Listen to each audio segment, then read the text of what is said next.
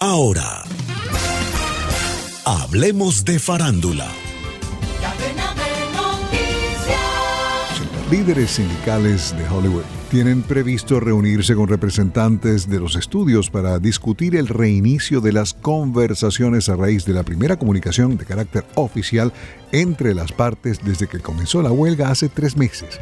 El Sindicato de Guionistas de Estados Unidos envió un correo electrónico a sus miembros diciendo que el jefe de la Alianza de Productores de Cine y Televisión, que representa a los estudios principales de Hollywood, servicios de transmisión y compañías de producción, solicitó una reunión el viernes, mañana viernes para discutir la reanudación de las conversaciones contractuales. Los problemas que desataron la huelga incluyen el control de la inteligencia artificial en el proceso de escritura de guiones para cine y televisión.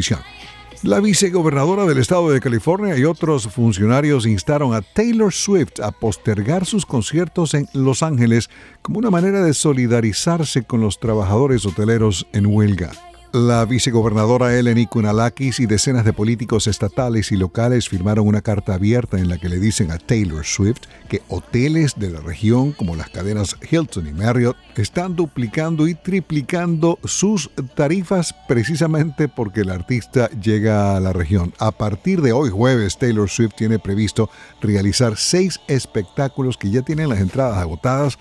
Van a ser en el Sophie Stadium cerca de Los Ángeles.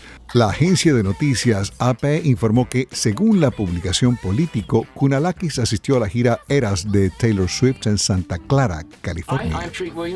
Un conductor será acusado de negligencia grave en el accidente en el cual falleció el actor Treat Williams.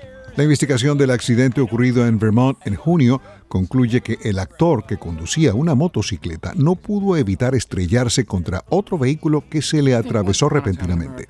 El conductor del vehículo deberá comparecer ante el tribunal en septiembre para ser acusado formalmente. Treat Williams fue un actor sumamente popular de películas de cine y televisión y musicales de Broadway como Grease, donde interpretó el papel de Danny Zuko y fue entrevistado en varias ocasiones en el programa de Dave Letterman. El primer ministro canadiense Justin Trudeau y su esposa Sophie se separan después de 18 años de matrimonio y publicaron su decisión en Instagram. Justin Trudeau, hijo de Pierre Trudeau, uno de los políticos más famosos de Canadá, asumió el cargo en 2015. Sophie Trudeau es exmodelo y presentadora de televisión. El tema Breathe es de cuando la pareja se casó en 2005 y ella es Ana Nade. Descarga gratis la aplicación Red Radial. Ya está disponible para Android y encuentras siempre una radio para tu gusto.